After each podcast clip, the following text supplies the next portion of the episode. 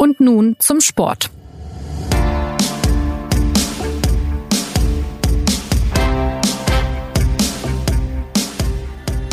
Mit einem 4 zu 0 gegen Weißrussland hat die deutsche Nationalelf die Quali für die Euro 2020 geschafft. Es war kein glanzvoller Akt, sondern eher, naja, ein pflichtbewusster Vollzug, so nenne ich es mal. Und nun ist gegen Nordirland sogar der Gruppensieg drin. So endet für den DFB ein Fußballjahr, das vom großen Umbruch in Löws Mannschaft geprägt war. Und damit begrüßt sie Jonas Beckenkamp bei Und nun zum Sport, dem Podcast, der ohne Umbruch auskommt, aber dafür mit erfahrenen Abwehrkräften am Mikrofon. Aus dem Sport- bzw. Yogi Löw-Ressort haben wir Christoph Kneer und Philipp Seldorf zu Gast. Christoph sogar live und in Farbe hier im Studio und Philipp am Telefon aus Köln. Hallo, ihr zwei. Hallo. Hallo. Ja, wir wollen heute eine Bestandsaufnahme zum DFB-Team wagen. Wir wollen ein wenig auf das Länderspieljahr 2019 zurückblicken. Und vor allem wollen wir die Frage klären, wie will diese Nationalelf eigentlich Fußball spielen? Was ist ihre Identität und wenn ja, wie viele?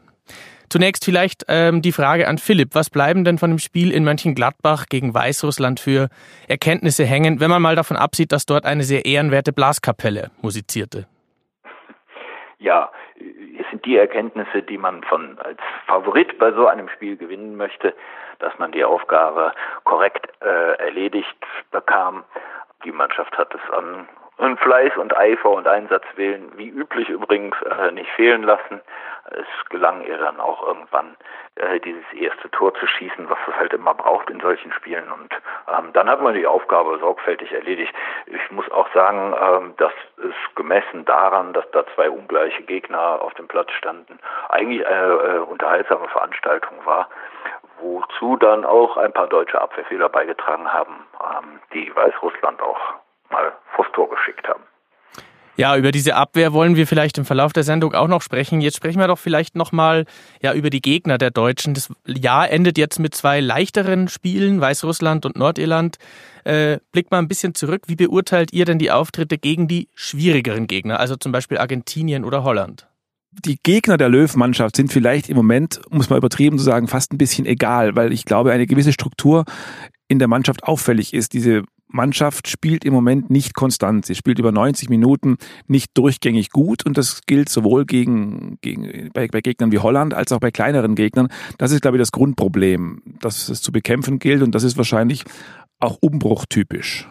Ja, der Umbruch ist ja mitten im Gange und normalerweise sind solche Übergangsjahre, 2019 war ja jetzt kein großes Turnier, ja so eher so Testphasen. Es ist Zeit, was auszuprobieren. Man tüftelt ein bisschen herum und erfindet was Neues. Was hat denn der manchmal etwas gemütliche Bundestrainer trotzdem für Experimente gewagt in diesem Jahr? Notgedrungen eine ganze Reihe von Experimenten. Äh, er hat ja nicht nur äh, diesen spektakulären ersten Schritt dorthin unternommen, als er sich äh, nach München aufgemacht hat, konspirative Weise ähm, nicht mal den Präsidenten Grindel informiert hat darüber. Ähm, und um dann eben höchstpersönlich äh, Jerome Boateng, Mats Hummels und Thomas Müller mitzuteilen, dass sie nicht länger Nationalspieler sein werden. Er hat ja auch in diesem ersten Schritt zum großen Umbruch äh, weitere Umbrüche vollziehen müssen, weil eben permanent wichtige Spiele ausgefallen sind. Ne? Leroy Sané, äh, Niklas Süle, Antonio Rüdiger, das sind ja eigentlich Planungsgrößen für seinen Umbruch und Umbau. Äh, die sind ihm alle abhanden gekommen und deswegen kamen immer neue Figuren aus der Bundesliga plötzlich ins Spiel. Zuletzt eben der äh, nun schon berühmte Robin Koch oder Suat Serda, Leute, die eigentlich nicht damit gerechnet hatten, dass sie gleich zu A-Nationalspielern aufsteigen. Ich glaube, was man auf jeden Fall auch noch als Experiment bezeichnen muss, oder dass, wenn man es jetzt mal im, im fachlichen, äh, im, im fachlich-taktischen Bereich versucht, dann fällt vielleicht was auf, wenn man hart ist, was man bei Jogi Löw schon das eine oder andere Mal festgestellt hat, dass er die eine oder andere richtige Idee hat, aber vielleicht einen Tick zu spät. Also äh, zum Beispiel diese Umstellung auf die Abwehr-Dreierkette oder die Verfrachtung von Jo Kimmich ins Mittelfeld, das sind Maßnahmen, die hätte man sich auch in, im sagenumwobenen Matutinki bei der WM schon vorstellen können, jedenfalls im Laufe des Turniers. Da haben das schon die ein oder anderen Experten und Gurus ja gefordert. Aber er hat sich das offenbar halt jetzt einfach für die Strecke danach vorgenommen und das verändert die Mannschaftsstruktur schon massiv. Dieser ähm, unangekündigte, ich nenne es mal Überfall an der Säbener Straße, damit begann ja eigentlich das Nationalelfjahr 2019 äh, ziemlich äh, Hals über Kopf. Wird es für euch auch für immer das größte DFB-Mysterium bleiben, was den Bundestrainer da geritten hat, dass es auf diese Weise macht, seine Vorstellung in München und dann diese Spieler in Rente zu schicken? Nein, also äh, dem möchte ich äh, entschieden widersprechen. Das ist, ich finde das in keinster Weise mysteriös. Das Vorgehen ist für, für Jogi Löw nicht ganz untypisch. Der Überfall resultierte ja aus der Überlegung, dass es bitteschön niemand äh, darüber Bescheid wissen durfte, dass es diesen Plan gibt, weswegen eben auch niemand darüber informiert wurde, einschließlich der Dienstherren der drei Spieler. Und der andere Fall ist, dass Löw ja auf ähm, ja, sich ein bisschen selbst überwunden hat, äh, indem er eben entschieden hat, ich sag's Ihnen persönlich. Und äh, drittens, das Motiv ist eindeutig und klar und auch in meinem, äh, nach meinem Verständnis sogar tragfähig. Er will eine neue Mannschaft bauen und er will, dass sich eben die Spieler, die sich dort hervortun sollen, ähm, emanzipieren können. Nicht mit den Altvorderen äh, Müller, Hummels und Boateng an der Seite. Ich glaube, das Einzige, was ein bisschen überraschend war, war dann halt die, die Radikalität dieses Zugriffs. Also man, man hat Löw ja lange nachgesagt, dass er da eher so ein bisschen die Dinge geschehen lässt. Also dass er so lange wartet, bis Kurani von der Tribüne flieht oder bis Thorsten Frings sich von selbst erledigt oder bis Ballack ihm weggefault wird. Das war ja so ein bisschen das, das Muster über Jahre. Aber ich glaube, inzwischen hat er einfach eingesehen, dass er, wie, wie Philipp schon sagte, dass er für diese Art von, von Umbruch einfach eine neue Mannschaft braucht. Und er hat sich, glaube ich, so ein bisschen an den, an den Confett Cup 2017 erinnert, wo er mit einer jungen, wie das immer in der Fachsprache so schön heißt, hungrigen Mannschaft Erfolg hatte, A und B auch selber sich dadurch ein bisschen gestrafft hat. Und ich glaube, deswegen hat er sich sozusagen selbst auch nochmal überredet, das sehr radikal und sehr schnell durchzuziehen. Man darf ja zu seiner Verteidigung durchaus anmerken, dass ein Umbruch natürlich eben nur funktioniert, wenn man ihn dann auch konsequent geht und dass man dann vielleicht auch neue Leute ausprobieren muss. Wie läuft denn aus eurer Sicht bisher dieser Umbruch? Ähm, wie schätzt ihr ihn ein? Hat er bis jetzt funktioniert? Gibt es noch Dinge, die dringend Nachholbedarf äh, ähm, haben?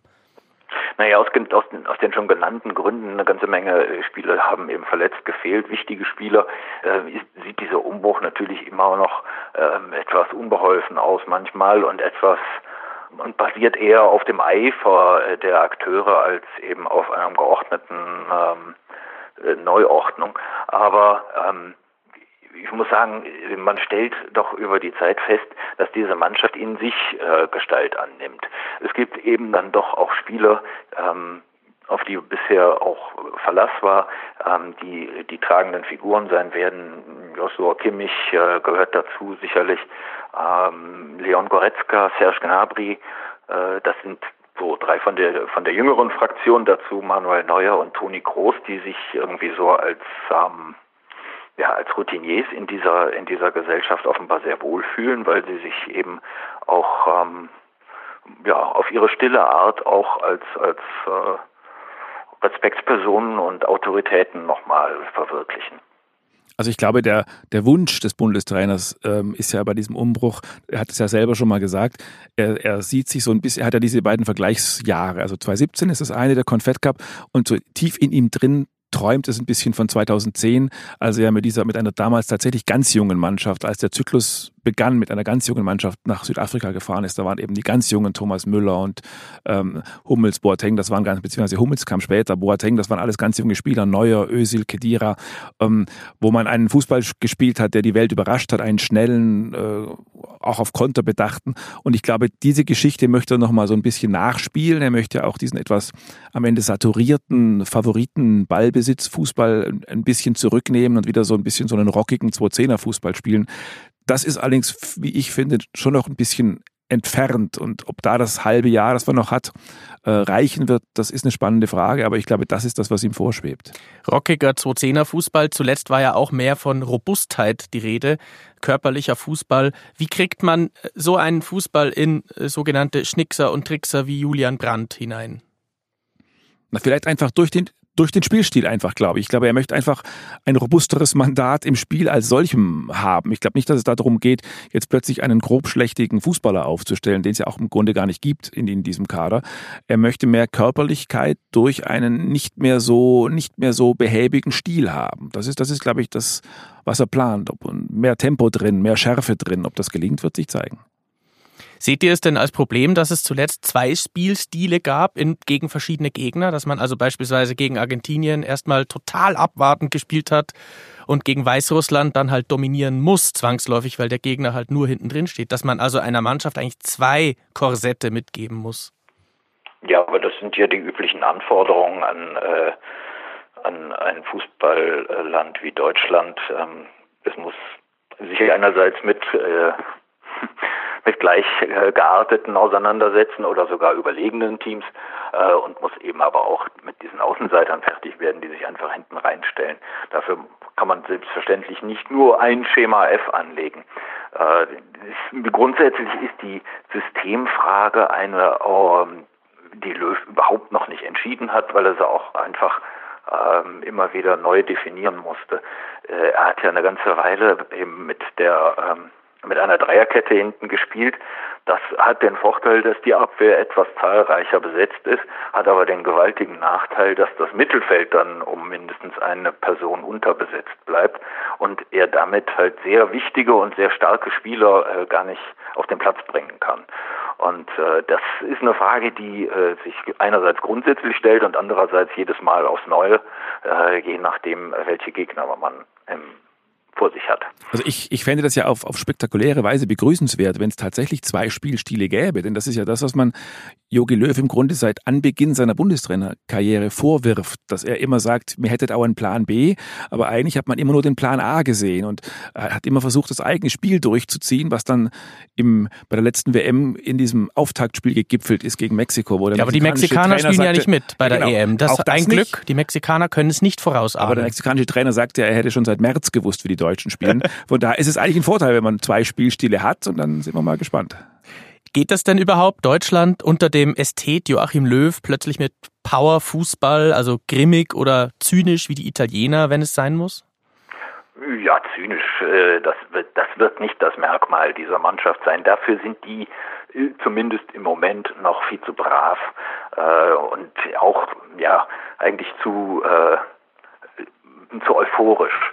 Aber ähm, natürlich wird das gehen, äh, dass äh, Jogi Löw eben ähm, den, den ja, schon dann auch überreifen Ballbesitzfußball irgendwie ähm, zur Seite legt und eben wieder auf einen eher jugendlichen Fußball setzt, der auch ähm, ein anderes Tempo mitbringt. Das liegt aber auch ganz einfach an den Personen, wenn man sich diese Mannschaft anguckt, die eben jetzt äh, für Deutschland spielt, dann sind das halt Spieler wie äh, Sané, wenn er dann wieder fit ist, Brandt, ähm, Gnabry, Timo Werner, äh, Spieler, die eben vor allen Dingen auch aus dem Tempo kommen. Äh, und äh, das ist eine ganz andere Note als die äh, Spieler, die eben Deutschland dann zum Weltmeister gemacht haben.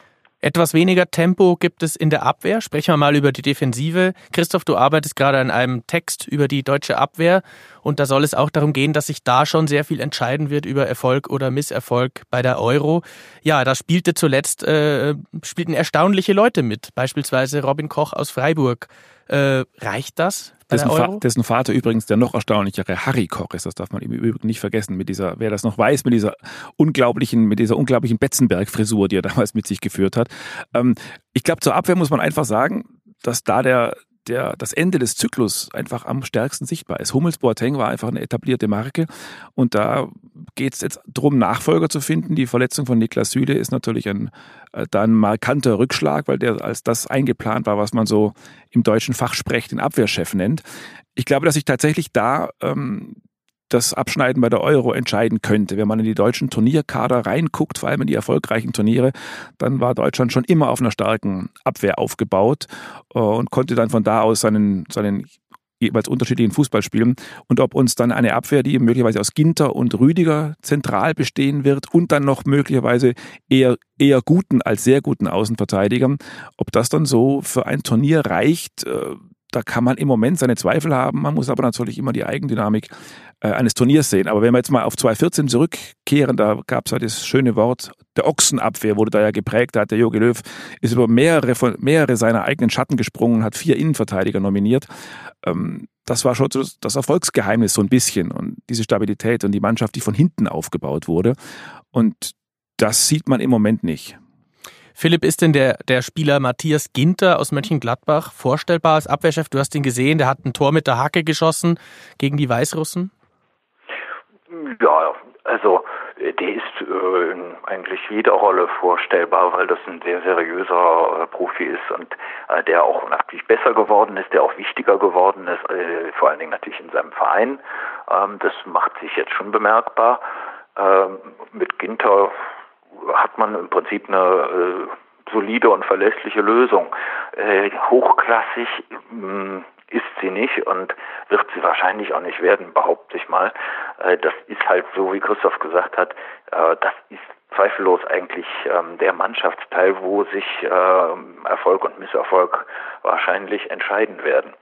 Und ähm, es, wird schwierig sein, den wirklich so auf Weltniveau oder auch eben auf höchstem europäischem Niveau zu besetzen. Da gibt es halt auch nicht so viel Auswahl. Ich glaube nicht, dass Niklas Süle bis zum Sommer eben ähm, wieder in diese Mannschaft finden wird. Ähm, man muss dann eben zwangsläufig auf Ginter setzen oder auch auf Emre Can, den darf man vielleicht gar nicht vergessen, weil der verkörpert eben genau diese schon angesprochene Robustheit, die der Löw jetzt auch äh, ähm, in seiner Mannschaft sehen will und die er auch braucht. Ähm, das ist vielleicht ein Spieler, der ähm, dann in die Lücke gehen könnte. Antonio Rüdiger muss man abwarten, der ähm, auch sehr lange verletzt war, aber zumindest sich wieder im Training befindet. Dann gibt es noch Thilo Kehrer, der eine gewisse, äh, äh, nochmal eine ganz andere Note reinbringt, aber auch eine interessante Variante, weil der eben vielseitig ist. Also man wird an dieser Mannschaft noch, an dieser äh, Deckung noch eine ganze Menge Experimente erleben. Aber jedenfalls kann man den Leuten zu Hause schon mal raten, wenn sie die Euro nächstes Jahr gucken wollen, dass sie sich an den Namen Matze Ginter gewöhnen. Das ist inzwischen so eine Art Künstlername, weil Joachim Löw immer von Matze Ginter spricht. Und ich glaube schon, dass wir den in einer zentralen Rolle sehen werden. Was aber das Allerspannendste sein wird, äh, ob es tatsächlich noch dazu kommt, dass Joachim Löw nochmal bei den beiden Ausgemusterten anklopft, ganz, ganz vorsichtig. Es ist ja sozusagen die Dauerdebatte, die ihn gerade verfolgt und die er natürlich überhaupt nicht hören mag. Äh, dass es nach jedem Länderspiel heißt, Herr Löw, haben Sie bereits mit Herrn Hummels gesprochen? Wenn er das jemals tun wird, dann wird er das wahrscheinlich erst unmittelbar äh, vor Beginn der Vorbereitung machen. Er wird vorher sicherlich kein Fass aufmachen und keine Debatten heraufbeschwören. Dass er plötzlich im Mai sagt bei der Kadernominierung ähm, unter vielleicht neuen Voraussetzungen, ich entscheide mich jetzt für einen der beiden Alten, halte ich für nicht ausgeschlossen. Und im Übrigen ist auch zu hören, dass es einen relativ regen Kontakt zwischen Löw und Boateng immer noch geben würde. Also man muss natürlich abwarten, ob der überhaupt beim FC Bayern ins Spielen kommt. Aber ich würde da äh, das alles nicht für wahrscheinlich halten, aber ich würde es nicht ausschließen. Bei Mats Hummels kann man ja auch sagen, dass die Qualität er vielleicht durchaus noch hätte. Er hat ja mit Dortmund schon einige gute Spiele gemacht. In München war es dann vielleicht weniger gut beim 0 zu 4. Ja, äh, es sind äh, doch ein paar Zweifel aufgekommen an, an dem Bundestrainer Joachim Löw, vor allem ja, als es dann gegen die Holländer 2 zu 4 daneben ging als man gegen die Argentinier vielleicht den Vorsprung verspielt hat. Ähm, glaubt ihr denn, dass dieser Bundestrainer nochmal in der Lage ist, sich zu straffen, sich nochmal zu verändern, dieser Mannschaft nochmal Esprit äh, mitzugeben? Und abgesehen davon, seht ihr irgendeine Alternative? Also ich brauch, auf eine Alternative braucht man jetzt nicht zu schauen. Äh, der Joachim Löw wird äh, natürlich Bundestrainer bleiben bis zur Europameisterschaft und ähm, wird dann entweder äh, siegreich heimkehren oder geschlagen. Ähm, und äh, dann wird sich die Nachfolgerfrage ähm, entscheiden, denn äh, nach meinem Verständnis äh, wird der ähm, wird diese Ära dann auch mal enden, einfach weil äh, sie nun auch ein bisschen überreif ist. Ähm, dass er sich straffen wird, das ist eigentlich übrigens schon passiert. Er hat ja äh, doch nochmal von vorne angefangen quasi mit dieser Mannschaft und ähm, so wie das zu sehen ist und zu hören ist, äh, auch mit, ähm, mit Schwung und Freude, wenngleich er sich ja aus der Öffentlichkeit doch sehr stark zurückgezogen hat. Also ich glaube, man muss beim Joachim Löw ja auch dazu sagen, dass es ähm, ja nicht diesen einen Joachim Löw gibt. Also es gibt diesen Bundestrainer ja tatsächlich, wenn man die ganzen Jahre verfolgt in in den, unterschiedlichsten Aggregatzuständen. Also es gibt den Joachim Löw den, den etwas erdigeren Aggregatzustand wie bei der WM 2014. Es gibt ihn schwebend, was dann vielleicht kein so guter Aggregatzustand ist. Was gibt's noch? Es gibt den unsichtbaren Aggregatzustand, den gibt's auch noch. Äh, also ich glaube, der erdige, der erdige und erdverbundene wäre der, der ihm zu empfehlen wäre, weil diese Mannschaft tatsächlich, äh, weil es eine Umbruchmannschaft ist, extrem stark äh, der Führung bedarf. Also weil es auf dem Platz jetzt nicht so diese naturgegebenen Persönlichkeiten gibt oder jedenfalls sehr wenige, Neuer und Groß vielleicht, ähm, vielleicht noch Kimmich, braucht diese Mannschaft tatsächlich Führung von außen. Also wenn man nochmal auf das Mexiko-Spiel zurückguckt bei der letzten WM, da hat der Josua Kimmich in seinem Führungs, in seinem Führungsdrang, der manchmal noch ein bisschen entarten kann, wirklich versucht, viel zu viel zu machen. Ist an allen Ecken und Enden des Spielfelds rumgerannt äh, und hat des, des Guten einfach zu viel gemacht. Und das war so ein Beispiel, wo ein Eingriff eines Trainers ganz, ganz dringend notwendig wäre. Und ich glaube, dass diese Mannschaft wirklich den besten Löw braucht, der er noch sein kann. Oder zumindest den besten Markus Sorg. Äh, Auch das. Ja. Äh, der hat als Co-Trainer äh, nicht unerheblichen Einfluss aufs große Ganze. Äh, ja, der müsste sich dann aber auch ähm, bemerkbar machen und müsste sich eben ähm, müsste sich das auch trauen. Den besten Hansi Weiß Flick. Weiß man noch nicht so ganz, ob er das auch wirklich tut. Den besten Hansi Flick und den besten Thomas Schneider kann man nicht mehr aktivieren. Die haben inzwischen anderes zu tun. Ja, äh, auf jeden Fall, das Trainerteam steht dann schon in der Pflicht. Auf den äh, Bundestrainer wird es unter anderem auch ankommen. Äh, vielleicht noch ein kurzer Diskurs. Ähm, wenn man betrachtet diesen Zyklus, wie war es denn historisch gesehen nach WM-Titeln? Wir haben jetzt 2014 äh, gab es diesen großen Triumph. War das in der Historie deutscher Nationalmannschaften immer schon schwierig, aus solchen großen Erfolgen wieder rauszufinden und dann eine neue Mannschaft aufzubauen? Oder hat es auch schon mal reibungsloser geklappt? 1990 nach dem Titel waren wir ja auf Jahre hinaus unschlagbar, wie Franz Beckenbauer verfügt hat, was dazu geführt hat, dass wir, wie wir in der Fachsprache sagen, was wir 24 Jahre warten mussten auf den nächsten Weltmeistertitel. Ähm, ich, ich, glaube, man kann das nicht, nicht pauschalisieren. Es kommt immer darauf an, mit welchem Kader ein WM oder überhaupt ein Titel errungen wird. Und der jetzige Titel 2014, das war eben klar erkennbar, das war ein Kader, der bei beiden großen deutschen Mannschaften, also beim DFB und beim FC Bayern, von nahezu derselben Generation bestritten wurde. Und dieser Zyklus endet eben jetzt. Das ist der Zyklus Hummels, äh, Boateng, Müller und so weiter.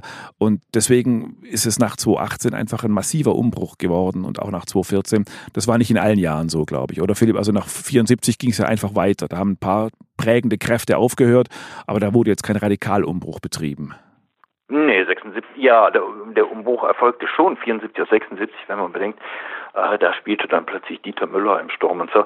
Ähm, 90 auf 94, äh, alle, eigentlich alle Beteiligten sagen, die ja. 94er Mannschaft war im Grunde besser als die 90er Mannschaft. Ja, ja. Und, und viel begabter und äh, zumal bei diesem Turnier, wo die Konkurrenz auch nicht so stark war, äh, eigentlich ähm, dazu ausersehen, den Titel zu verteidigen. Ähm, letztlich hat es dann eben ja, aus disziplinarischen Gründen und so weiter. Und weil sie sich nicht alle einig waren, nicht geklappt. Ja, wenn wir nochmal zurückblicken äh, äh ins Jahr 2019, ähm, das war ja auch ein Jahr der vielen Wettbewerbe. Die Nations League äh, ist weitergegangen. Äh, die hat bis heute irgendwie kein Mensch so richtig verstanden. Das gilt eigentlich auch für den Modus der aktuellen EM-Quali. Ist es denn für die Deutschen nun gut oder schlecht, äh, äh, gegen Nordirland Gruppensieger zu werden? Na, da, dazu kann man eine ganz klare Antwort geben. Keine Ahnung. ich würde mich sogar, ich würde sogar weitergehen und würde sagen, keine Ahnung. Ja. Also gar keine Ahnung. Man braucht einen Doktortitel oder mindestens, sagen wir mal, ein Diplom, um das zu verstehen.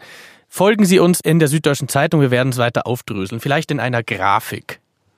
Ähm, kommen wir vielleicht ja, das wird eine sehr umfangreiche Grafik. Ja, das kann ich mir vorstellen. Wir arbeiten dran auf jeden Fall. Äh, Schauen wir nochmal ähm, vielleicht ein bisschen auf die Offensive. Wir haben die Abwehr thematisiert. Ähm, welche Figuren äh, werden denn 2020 prägen? Es war jetzt die Rede von Serge Gnabry, auch unter anderem. Auch Leroy Sané kommt ja zurück. Oder gibt es dann vielleicht doch den, sagen wir mal, den Durchbruch auch von Ilkay Gündoğan als Chef im Mittelfeld? Oder äh, wird Marco Reus dann auch nochmal ähm, eine prägende Figur im Nationalteam? Also ich glaube, dass man, dass man schon über eine, über eine zeitgenössische Offensive eigentlich verfügt. Also in, wir führen ja immer Mittelstürmerdebatten und äh, manchmal vermisst man den dann tatsächlich auch, den sogenannten klassischen Mittelstürmer. Aber wenn man den dann halt mal nicht hat, dann ist so eine Offensive, die ja im Moment aus in, im Gesundungsfalle aus Sané, Gnabry und Werner besteht, schon was zeitgenössisches. Es sind drei Spieler, die alle drei das Tor im Blick haben, die alle drei schnell sind, die Tempo haben, die kombinieren können. Das sieht schon ganz gut aus. Ob das dann natürlich in den, in den Engstellen eines Turniers, wenn die Wettbewerbshärte gefragt ist, äh, dann auch gegen Frankreich, Spanien und Punkt, Punkt, Punkt reicht, das, das wird man sehen. Aber die Idee, die vorne, die vorne vorherrscht, ist erkennbar. Und so ein Spieler wie Serge Gnabry, glaube ich, äh, der die Leute überrascht hat mit seiner Qualität, ist, glaube ich, immer noch nicht fertig entwickelt. Also der, das ist schon ein Spieler, auf den man setzen kann. Du hast ja auch Ilkay Gündogan getroffen zum Interview, Christoph, in Manchester. Welchen Eindruck hast du da gewonnen von seiner Entwicklung, auch von seinen Ansprüchen? Na, also Ilkay Gündogan ist die Figur, wo man an das anknüpfen muss, was, der, was Philipp vorher sagte. Es besteht die Möglichkeit, dass genau dieser Spieler zum Beispiel einer, ja, einem, einem System zum Opfer fällt. Also wenn der Bundestrainer beschließen sollte, dass er die Abwehr befestigen muss, dass er nicht den prägenden Abwehrspieler hat und es deswegen lieber über Quantität löst, dann würde ein Mittelfeldspieler äh, durchs Raster fallen, weil wenn, wenn hinten mit Fünferkette gespielt wird und dann würden im Zentrum Groß und Kimmich spielen und Gündogan wäre dann draußen. Das sieht er im Übrigen selber so. Der Gündogan sagt, im, im Fall einer Fünferkette bin ich draußen, wenn wir 4-3-3 spielen, bin ich drin. Und deswegen wird das, wird das interessant sein zu verfolgen, wofür der Bundestrainer sich entscheidet. Grundsätzlich könnte man sich ein Mittelfeld mit Kimmich, Gündogan und Groß gut vorstellen, wobei dann eben die Frage wäre, wie stabil das Ganze ist.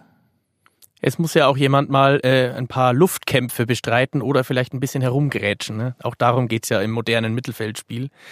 Banal gefragt, wenn es denn jetzt soweit kommt, dass man in einem EM-Viertelfinale gegen Kroatien hinten liegt, wer wäre denn in der Lage, da ein dreckiges Tor zu schießen? Und sollte man nicht vielleicht doch dann einen Robert Lewandowski mitnehmen und hoffen, dass es keiner merkt? Gute Idee. Äh, das ist sehr schwierig, äh, denn äh, den Spielertypus haben wir unter den deutschen äh, Auswahl oder unter den deutschen äh, Bundesliga-Profis eigentlich nicht. Das, äh, der wird auch bis dahin äh, nicht plötzlich erfunden werden. Aber es sind so viele Spieler, die, äh, die torgefährlich sind, ähm, dass man das vielleicht gar nicht so dringend braucht. Ähm, ich denke, wir haben eben ja auch vergessen, dass es auch noch solche Spieler gibt wie, wie Kai Havertz, äh, die, für den es ja auch noch überhaupt keinen Platz gibt und ähm, den draußen zu lassen eigentlich auch ein äh, strafbarer Luxus ist. Der, ähm, eigentlich müsste man alles tun, um den jetzt eben auch einzubauen in diese Formation. Es ist aber kein Platz für ihn. Ich habe gehört, in der U21 gibt es einen Spieler namens Kühn, ein echter Mittelstürmer. Das weiß ich ehrlich gesagt gar nicht, ob das ein echter Mittelstürmer ist. Das ist so ein, so ein Allround-Stürmer, aber uh, der U20 spielt er, glaube ich. Das, da schwärmen die, die geheimen Experten von diesem Spieler. Aber erstens mal ist es natürlich noch zu früh, wie das so schön heißt. Da muss man jetzt mal klassisch deutsch mahnen. Da kommt die EM zu früh. Und zweitens hat man natürlich über schon viele Spieler geschwärmt, von denen man dann später nie mehr was gehört hat. Aber für eine mittelfristige Zukunft ist da durchaus was zu erwarten. Er spielt, glaube ich, bei Ajax Amsterdam und man erzählt sich so ein bisschen. 2, glaube ich. Ajax 2. Ja. Äh, man erzählt sich die Geschichte, dass er. Ein kleiner Unterschied übrigens. Ja, ja. ja. Heiko Westermann war auch bei Ajax bei 2. Bei Young Ajax heißt das in der Fachsprache, ja. Jedenfalls die Geschichte über den Spieler Kühn. Äh, man erzählt sich, dass er ein bisschen aus Deutschland fliehen wollte, vor dem Jägerfußball, dem Konterfußball hinweg, in eine etwas dem Spielerischen zugeneigte Liga. Mal schauen, ob wir von, von diesem Spieler Nick Kühn noch etwas hören. Ja, wir kommen zum Ende des Podcasts. Ich äh, freue mich sehr, dass ihr so lange durchgehalten habt. 2019 ein Fußballjahr der Transformation im Nationalteam, in dem Joachim Löw ja vieles moderieren musste, manchmal dann sogar Instagram-Likes seiner Spieler. Ich erinnere an Emre Can und Ilkay Gündogan.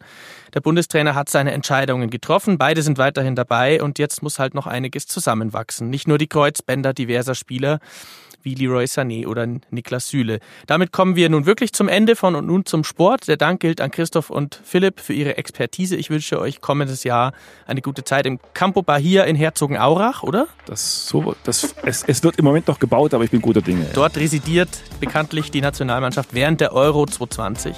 Ja, wer unsere Sendung kommentieren will, erreicht uns. Bratwürstel aus dem Hause Höhnes, ja. Hm. Ach, da gibt's Bratwürste vom. Ja, das kann ja nur gut werden. Also wer uns äh, äh, erreichen will, Feedback kann uns jederzeit schreiben. Podcast.sz.de ist die Adresse. Ich danke fürs Zuhören, sage euch nochmal Danke und bis zum nächsten Mal. Ciao, ciao.